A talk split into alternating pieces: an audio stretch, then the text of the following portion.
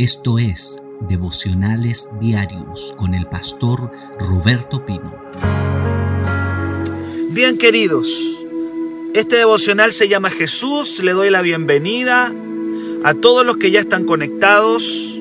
Puedo ver los comentarios. Para aquellos que me escuchan a través del podcast, ahí en distintas plataformas, porque esto sale para todo el mundo, a diferentes lugares. Si alguien me está escuchando, Em, quiero decirlo que esto es parte también de un devocional que hago a través de Facebook. Y es una bendición poder estar con ustedes en el devocional Jesús. Les envío un abrazo desde aquí, desde Lebu, Chile, el pastor Roberto Pino,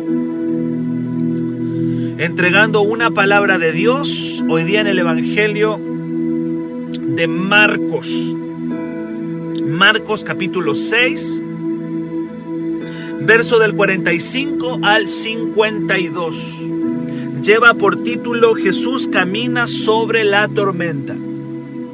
Jesús camina sobre la tormenta. Hemos estado viendo todos estos días a Jesús en el Evangelio de Marcos. Y no tengo ninguna duda que el Señor te va a hablar en esta mañana también. Veníamos hablando acerca de la multiplicación de los panes y los peces Jesús ha alimentado una tremenda multitud de personas con muy pocos recursos, manifestando su gloria. Ahora en el verso 45 dice la palabra, enseguida hizo a sus discípulos, Marcos 6:45, enseguida hizo a sus discípulos entrar en la barca e ir delante de él a Bethsaida, en la otra ribera, entre tanto que él despedía a la multitud. Oiga bien esto. Jesús hace subir rápidamente a sus discípulos a la barca y les pide que se adelanten luego del milagro de la multiplicación de la comida, porque el pueblo quiere convertir a Jesús en un rey político. Cuando la gente vio que Jesús multiplicó la comida, querían tomarse a Jesús, tomarlo a él ponerle una corona y hacerlo un rey, pero no un rey como nosotros lo conocemos. Querían hacerlo un rey político. La multiplicación de la comida había emocionado tanto a la gente que ahora querían convertirlo en un rey, pero en un rey de la tierra, en un rey político, en un rey militar. Jesús no quería que sus discípulos se contaminaran con ese pensamiento. Por eso le dice, muchachos, mejor váyanse rapidito, adelántense en la barca, porque la gente está demasiado eufórica, la gente está demasiado emocionada y me, me quieren convertir en un rey militar, me quieren convertir en un rey político. Así que mejor adelántense. Jesús hace una jugada y le dice, váyanse adelante, yo voy a verme aquí con la multitud. Yo la voy a despedir, váyanse ustedes para adelante. Esto que Marcos no registra está en Juan capítulo 6 del 14 al 15. La gente quiere tomar a Jesús y ponerle una corona y decirle, tú eres nuestro Mesías militar, tú eres nuestro rey político. Y Jesús arranca de eso. Usted se imagina la guerra que se hubiese desencadenado si le colocan una corona política a Jesús eso hubiese traído mucha muerte, eso hubiese traído mucha destrucción. ¿Por qué? Porque Jesús está bajo el imperio de Roma y todos los judíos y todos los hebreos de ese tiempo estaban bajo el imperio romano. Por lo tanto, si Jesús hubiese aceptado la corona militar o la corona política, se hubiese armado una guerra terrible. Jesús arrancó de eso, no lo aceptó. Es más, Cristo dice, mi reino no es de este mundo. Mi reino no es militar, mi reino no es político, mi reino no es de este mundo. Entonces Jesús le dice a los discípulos, muchachos, váyanse adelante, yo, me, yo voy a calmar las aguas acá, yo voy a calmar a la gente aquí, así que váyanse ustedes, adelántense en la barca y ellos van navegando rumbo a un lugar llamado Bethsaida. ¿Cuántos dicen amén? Verso 46. Y después que los hubo despedido, se fue al monte a orar. Después de que los hubo despedido, después que le dijo a los discípulos, váyanse, adelántense ustedes, yo me veo con la multitud, se fue al monte a orar. Jesús nos enseña que luego de grandes victorias debemos volver a la presencia de Dios. Yo no sé cuántos de ustedes oran no solamente cuando tienen una necesidad, sino después de que Dios les ha dado una gran bendición. Jesús nos enseña que la oración debe ser parte clave, no solamente cuando tienes un problema, sino luego de una gran victoria, tenemos que ir a la oración. Luego de que Dios te ha bendecido, luego de que Dios te ha dado algo grande, luego de que Dios te ha respaldado, tenemos que volver a la oración.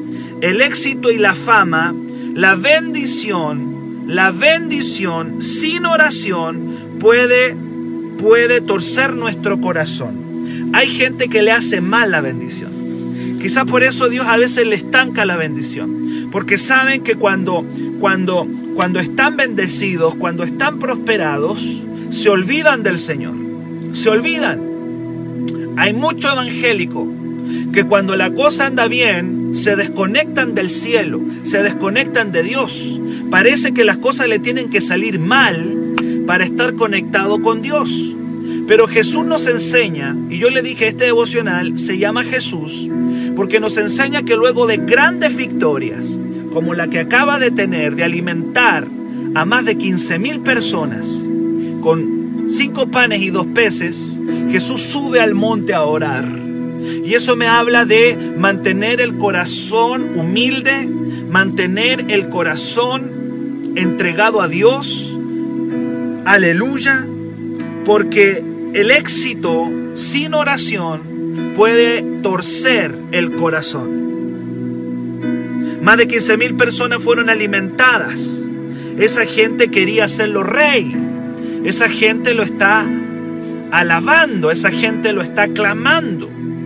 Aun cuando no tienen, es una multitud emocionada que no tiene claro quién es Jesús. A veces pensamos que las multitudes constituyen un gran logro, pero en realidad, si lo analiza fríamente, esa multitud quiere, tiene una visión equivocada de Jesús. Lo quieren convertir en un rey político. Ha alimentado a más de 15 mil personas. ¿Qué hace Jesús frente a, toda, e, frente a todo eso? Regresa al Padre, al monte, a solas lejos de los aplausos, lejos de los halagos. Vuelve a la intimidad con Dios. Cuídate cuando las cosas salen bien, cuando Dios ha bendecido, cuando la gente te está dando halagos, cuando la gente está contenta contigo, cuando las, cuando las cosas están saliendo bien, cuando has visto milagros, cuando ves que Dios te ha utilizado, vuelve al monte. Vuelve al monte. Hay un principio. Aprendamos de Jesús. No se va al monte solamente por un problema. No se va al monte solamente por una dificultad. Se va al monte también cuando las cosas salen bien. Cuando las cosas, cuando las cosas, cuando hemos tenido un respaldo de Dios, también se sube al monte. Eso me enseña Jesús. Los discípulos los mandó fuera, les dijo adelante, despide a la multitud que quería hacerlo rey político y él no lo acepta. Jesús no aceptó esa investidura. Jesús no aceptó la investidura del mundo. No lo aceptó. Sube al monte, a su Padre, a la intimidad. Que Dios nos ayude a volver al monte cuando las cosas están bien y cuando hemos tenido éxitos. Cuando hemos tenido éxitos. El monte no es solamente para llevarle el fracaso a Dios. El monte también es para llevarle el éxito, para decirle, Señor, aquí estoy, gracias. Gracias por tu respaldo, gracias porque multiplicaste la comida, gracias porque me has abastecido. No te olvides a Dios, no te olvides de Dios en el éxito. No seas de aquellos que busca a Dios solamente en el fracaso. Búscalo también en el éxito. Búscalo también después de la victoria. Ofréndale tu victoria a Jesús una y otra vez. Eso va a mantener tu corazón humilde, sencillo. Va a hacer de que no se te suban los humos a la cabeza. Te va a hacer reconocer quién tú eres, dependiente del Padre. Y dice el versículo 47, y al venir la noche, la barca estaba en medio del mar y él solo en la tierra. Esta es una figura tremenda. Mientras los discípulos están aparentemente solos batallando con las olas, Jesús está orando por ellos. En medio del mar están los discípulos peleando y batallando con la tormenta. Jesús está arriba en el monte intercediendo por ellos. Eso mismo está pasando hoy día. Eso está ocurriendo hoy.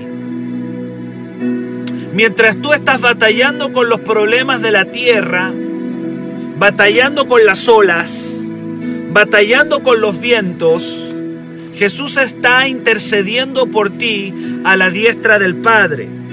Romanos 8:34 dice que hoy día Jesucristo está a la diestra de Dios intercediendo por nosotros. Mientras tú y yo remamos cansados en plena noche por las pruebas, Jesús está intercediendo por nosotros. Hay momentos en que nos sentimos solos, pero el Señor nos está viendo y está orando al Padre por nosotros. Esta es una figura. Jesús está en el monte orando, clamando ahí en intimidad con el Padre y los discípulos están en el mar batallando con la tormenta y con las olas. Eso se cumple hoy día. Gloria a Dios. Tenemos un Jesús, según lo dice Romanos 8:34, que está orando por nosotros, que está intercediendo y que nos está viendo. Mira el verso 48, me encanta el verso 48. Dice, y viéndoles remar, ¿cómo los vio remar? ¿Qué vista? ¿Qué visión tiene el Señor? Si estaban a varios kilómetros de distancia, ¿cómo es que los ve? Es que la oración, la oración de Jesús, la intercesión te hace ver. La intercesión te entrega una visión de la gente. Cuando eres un intercesor, vas a tener una visión que tú no tenías. Hay veces que somos indiferentes porque no intercedemos, pero cuando tú te pones a interceder por la gente, tú vas a ver más allá. Yo no sé cuántos kilómetros está el monte desde el mar, pero la Biblia dice que Jesús les vio remar con gran fatiga porque el viento les era contrario. Cerca de la cuarta vigilia de la noche, vino a ellos andando sobre el mar y quería adelantárseles. Qué tremendo. Oiga bien esto. Esto es maravilloso. Esto es maravilloso. Jesús está viendo a sus discípulos. Por medio de la intercesión Jesús los está viendo remar con gran fatiga. Les está mirando. A veces tú dices, pareciera que el Señor no está en mi barca. Y efectivamente, Jesús no estaba en la barca con ellos. La presencia no estaba. Y hay veces que nosotros no sentimos la presencia de Dios. Hay veces que en tu vida no vas a sentir a Jesús. Vas a decir, no está. Pero en realidad Él está. En la oración Él está intercediendo.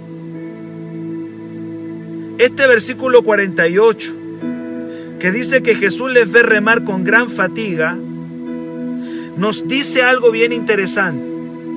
Las tormentas son parte de la vida cristiana. Puedes pensar que estás separado del Señor. Puedes pensar que estás lejos, como lo estaban los discípulos, a varios kilómetros de distancia, lejos de Jesús.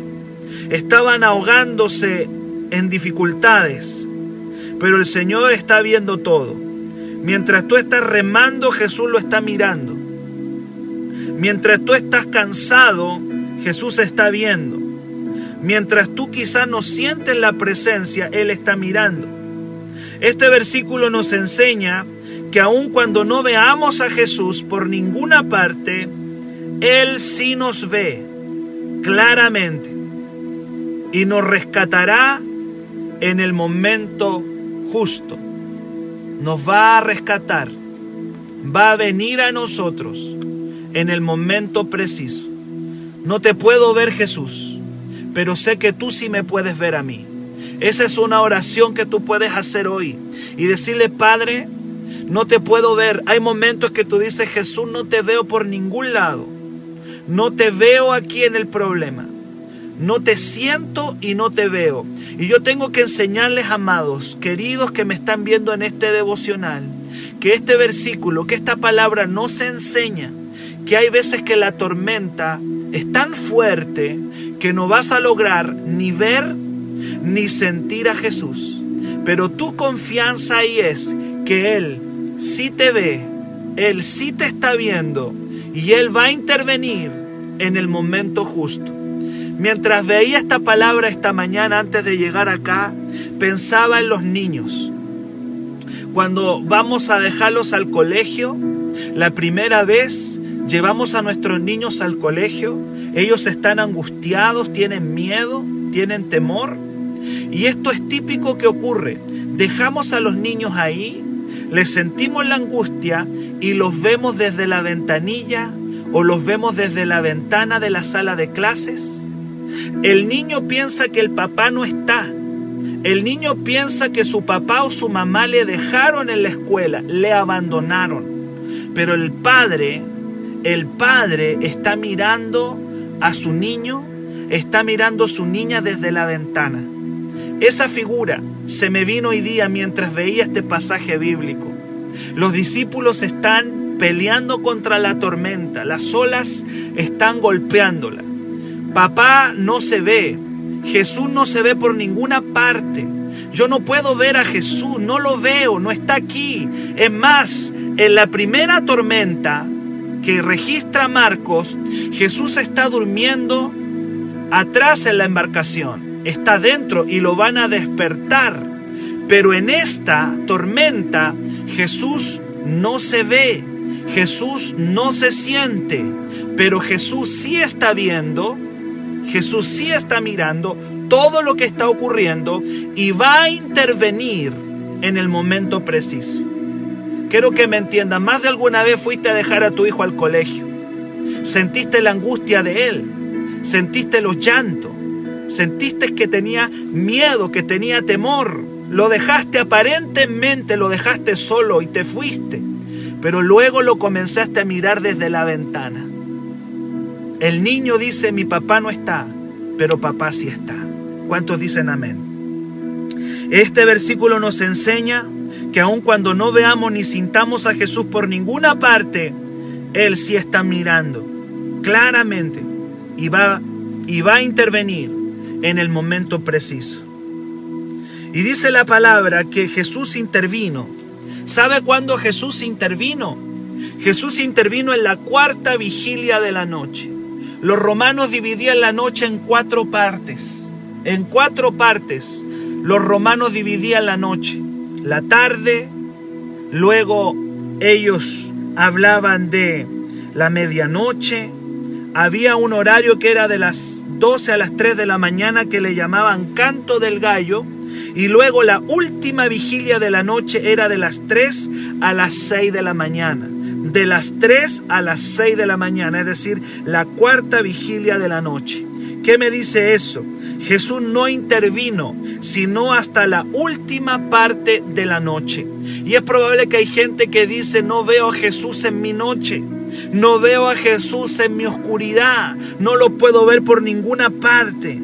Jesús los dejó batallar solos, aparentemente solos, durante tres partes de la noche.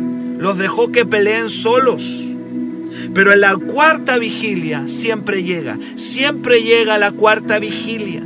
Y es ahí el momento preciso en que Jesús intervino. Jesús se manifestó poderosamente en la cuarta vigilia, en la última parte de la noche, de las 3 a las 6 de la mañana. Escúcheme bien, no pierdas su confianza. Tu cuarta vigilia siempre llega. Alguien tiene que declarar en esta mañana, mi cuarta vigilia siempre llegará. Tú dices, no, no veo a Jesús, no lo siento, pastor. Ni siquiera lo veo en la barca. Antes, por último, lo veía durmiendo. En la, en la tormenta anterior, el consuelo era, está durmiendo, pero está aquí. Ahora ni siquiera está. Ellos pudieron haberse dicho, ¿por qué Jesús nos, nos abandonó? ¿Por qué nos mandó solos? ¿Tú te imaginas las preguntas de Jesús? ¿Tú te imaginas las preguntas de Jesús? De los discípulos, perdón. Las preguntas de los discípulos. ¿Por qué nos mandó solo? Si Él sabía que esto iba a pasar, ¿por qué nos mandó para acá? Y hay veces que la vida se vuelve difícil porque el Señor te mandó a una tarea, el Señor te dio un propósito, te dio un llamado y se vuelve difícil. Y tú dices, si Él me mandó acá, ¿por qué ahora me dejó solo? ¿Por qué me dejó solo? Pero no te está dejando solo. Va a intervenir en la cuarta vigilia. Quiero declarar que tu cuarta vigilia llega. En las primeras partes de la noche, no pierdas la fe. No pierdas tu fe en las primeras tres partes de la noche. La cuarta parte llega. Y Jesús te está viendo aunque tú no lo veas. Esa es tu confianza. Señor, aunque no te pueda ver, tú sí me estás viendo. Señor, aunque no te pueda sentir, tú sí me estás viendo. ¿Cuántos dicen amén? Y dice la palabra que Cristo apareció en la cuarta vigilia, en la última parte de la noche. Ellos pensaron que Jesús les había dejado solos. Pero había un propósito. Nuevamente Jesús les está enseñando algo extraordinario. Y Jesús aparece sobre ellos andando sobre el mar. ¡Wow! ¡Qué tremendo! Jesús caminando sobre lo que a ellos les da miedo. Jesús camina sobre tus miedos. Jesús camina. Jesús es poderoso para caminar por encima de tu problema. Él gobierna, Él pisa el problema, Él pisa la tormenta, Él pisa lo que te atormenta, Él pisa lo que te da miedo. Y Jesús viene caminando sobre ellos sobre el mar. En la primera tormenta, Jesús aparentemente duerme en la barca. Lo despiertan y él calma la tormenta. Ahora, en esta segunda tormenta que registra Marcos, Jesús no está con ellos. Están luchando aparentemente solos contra el mar. Pero ahora no solamente calma la tormenta, sino que ahora camina por encima de ella. ¿Cuántos me dicen amén a esta tremenda palabra, hermano? Jesús tiene el poder de detener la tormenta, amén. Pero Jesús tiene el poder no solamente de detener la tormenta, de detener el problema, la crisis, sino que también Él tiene el poder de caminar por encima de lo que a ti te da miedo. ¡Wow! ¡Qué tremendo, hermano! Jesús tiene el poder de detener tu tormenta y hasta de caminar por encima de ella y venir en tu ayuda. Esto es maravilloso. Pero yo creo que el énfasis de esta palabra es, ¿qué pasa cuando no veo ni siento a Jesús? Él me ve a mí y llegará en el momento justo. Él aparecerá en mi cuarta vigilia Probablemente estás en tu primera vigilia y Dios te dice fe. Hay algunos que están en su segunda vigilia de la noche y Dios le dice fe. Hay algunos que ya están desesperados en su tercera vigilia y Dios le dice fe. Y Dios dice, voy a aparecer en tu cuarta vigilia de noche y me voy a manifestar a tu vida caminando sobre tu problema, caminando sobre la circunstancia. Y el Señor te dice en esta mañana, hijo, hija, ten fe, ten fe, yo vengo a tu rescate. Pero esto va a suceder en el momento justo y preciso. Y mientras tanto, ¿qué hago, pastor? Ten fe. Mientras tanto, aférrate, rema con todas tus fuerzas pero el Señor no te dejará solo. Si Él te metió a esa barca, si Él te metió y te dijo vas a cruzar y vas a llegar hasta el otro lado, es porque vas a llegar. Vas a llegar a tu destino, vas a llegar a donde Él te quiere. Verso 49 y 50. Viéndole ellos andar sobre el mar, pensaron que era un fantasma y gritaron, porque todos le veían y se turbaron, pero enseguida habló con ellos y les dijo, tengan ánimo, yo soy, no teman. Escuche bien esto. Hay veces en que el miedo es tan grande, nuestra tormenta, que no logramos distinguir a Jesús. El miedo, el miedo te distorsiona la visión. Hay veces que tienes tanto miedo que estás viendo cosas que no son reales. Hay una persona que le dicen, le voy a mandar a hacer una biopsia, le dice el médico, e inmediatamente ven un cáncer que no existe o ven algo que no es real. A veces, al menor problema que tenemos, comenzamos a ver cosas que no son reales. Y en vez de ver a Jesús con nosotros, estamos viendo fantasmas y demonios. Los discípulos, los discípulos tienen tanto miedo que no logran distinguir a Jesús ahí en la tormenta. Escúchame bien esto. El miedo te nubla la visión.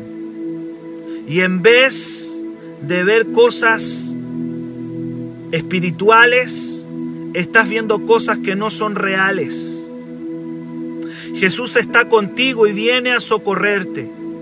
Pero tú tienes tanto miedo que solamente estás viendo demonios por todas partes y fantasmas por todos lados. Hay veces que Jesús quiere manifestarse a tu vida. Hay veces que Jesús quiere mostrarse a tu vida como el Señor, pero tienes tanto miedo. Hay tanta ansiedad en tu corazón. Hay tanto temor que no logras ver a Jesús solo fantasmas y demonios.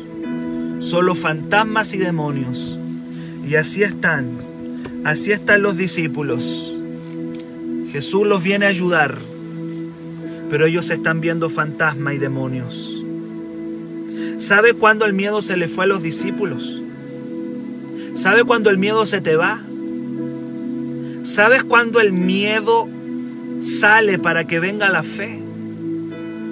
Porque hasta este momento solamente están viendo la tormenta, solamente están viendo un fantasma y están pensando en morirse, que eso les va a ocurrir.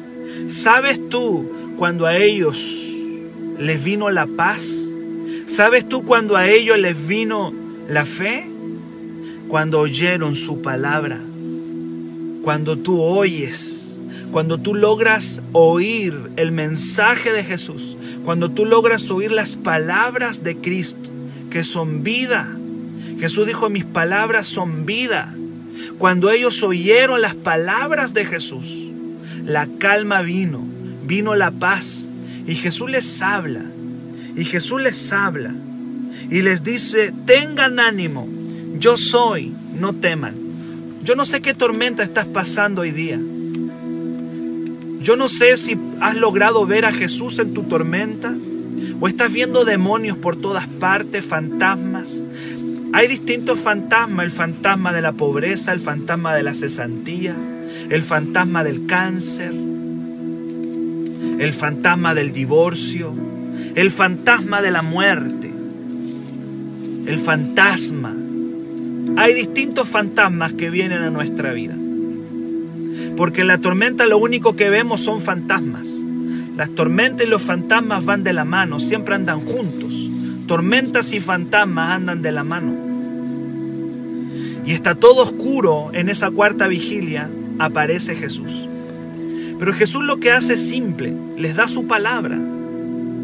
Les da su palabra. Él les entrega el mensaje. Y ese mensaje a ellos les da una paz. Cuando tú te expones a la palabra de Dios, cuando tú te expones al mensaje de Jesús, eso tiene que traerte paz. ¿Y qué les dijo Jesús? El que ellos pensaban que era un demonio, un fantasma. Él simplemente les dice, muchachos, tengan ánimo, tengan ánimo, recobren el ánimo, recobren el espíritu, recobren la fuerza. Yo soy, me encanta esa palabra yo soy, porque para ti quizás no suena muy fuerte, pero cuando un judío, cuando un hebreo escuchaba yo soy, esa palabra significa Dios, el yo soy, el Jehová, yo soy, yo soy Dios. No teman, Dios está aquí. Yo soy Dios. Jesús está diciendo, yo soy. Y ese yo soy les trajo paz, les trajo tranquilidad.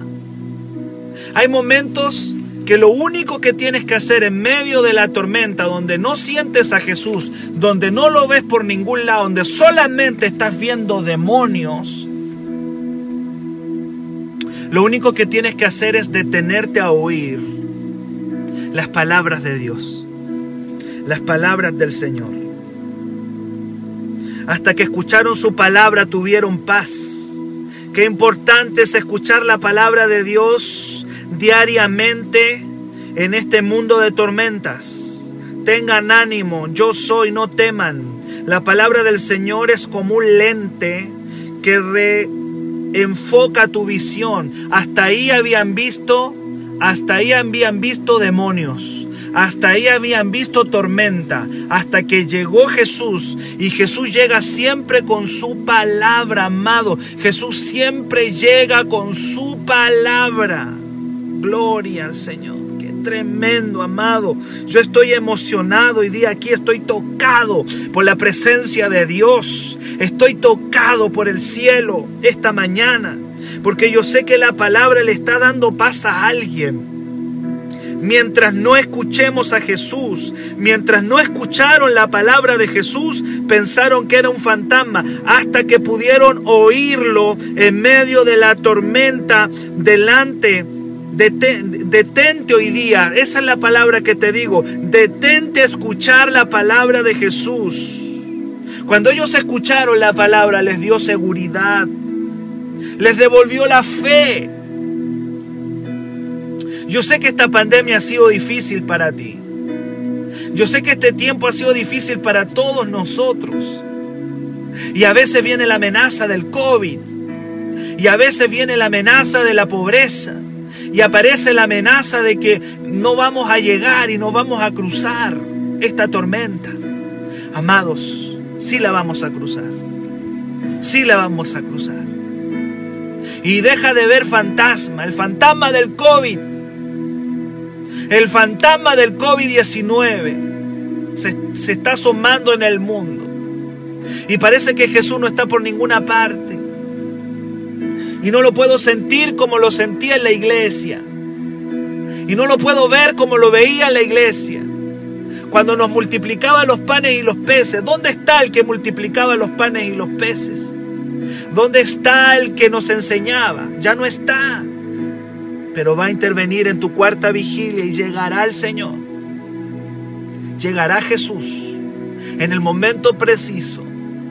Porque si esta barca el Señor la, la envió, si el Señor envió a esta iglesia llamada Renuevo, a esta ciudad amada de Lebu para hacer bendición a Chile, esta barca llamada Renuevo va a cruzar y va a llegar donde tenga que llegar.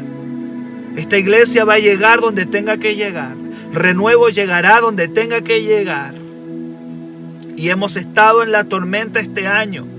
Y ha sido difícil. Y hay gente que no está viendo más que demonios y olas y tormentas y fantasmas pero ahí aparece nuestro Jesús. Con su palabra aparece. Uy, la palabra lo cambia todo, amado.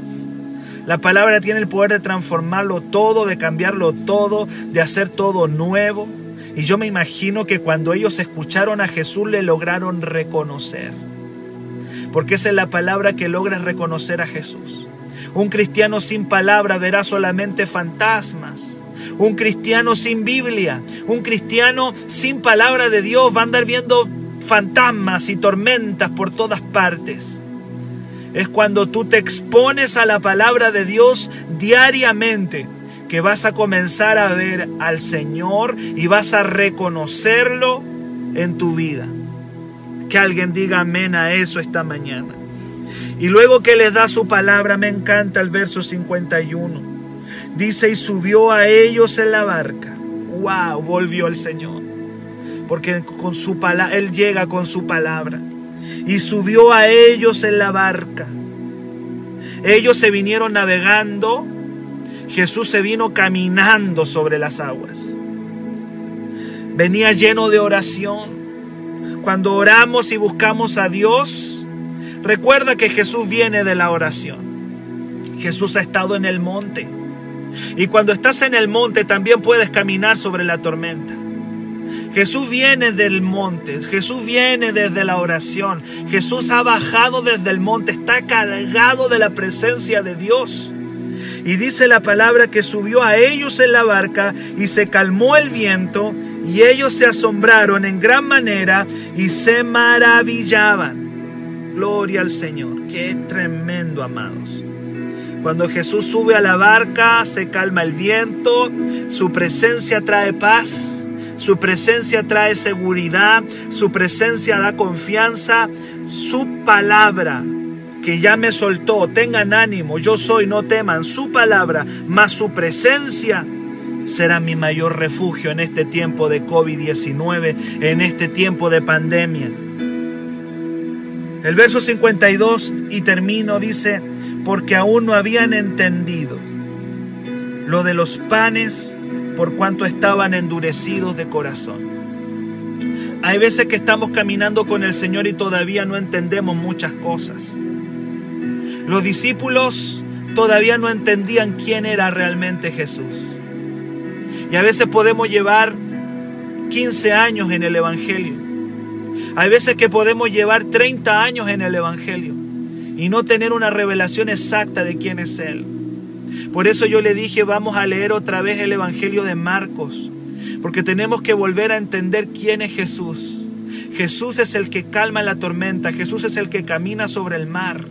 Jesús es todo, el que multiplica los panes y los peces, el que soluciona casos imposibles como el del Gadareno, el que resucita a los muertos como la, como, como la niña de 12 años, el que, el, que, el que sana casos imposibles como la mujer del flujo de sangre. Ese es Cristo. Él lo es todo. Él tiene que serlo todo en tu vida. Y a pesar de que ellos han visto uno y otro milagro, todavía sus corazones estaban endurecidos. Dice la palabra que sus corazones están endurecidos. ¿Cómo es que alguien viendo tanto milagro todavía pueda tener su corazón endurecido? Y eso nos pasa a nosotros, amados, que hemos visto tantas veces al Señor rescatándonos una y otra vez, pero todavía nos cuesta creerle, todavía nos cuesta humillarnos, todavía nos cuesta entregarnos a Él. Que Dios nos ayude porque los corazones duros no pueden contener la revelación de Jesús. Todavía a ellos les faltaba fe, todavía les faltaba discernimiento, todavía sus corazones estaban endurecidos, aún viendo tanto milagro, ahora rescatándole. No habían entendido lo de los panes y los peces, dice la palabra. Todavía, a pesar del tiempo que llevaban con él, todavía, todavía ellos tienen que entender a Jesús. ¡Wow! Para mayor información, escríbenos al WhatsApp más 569 733 19817.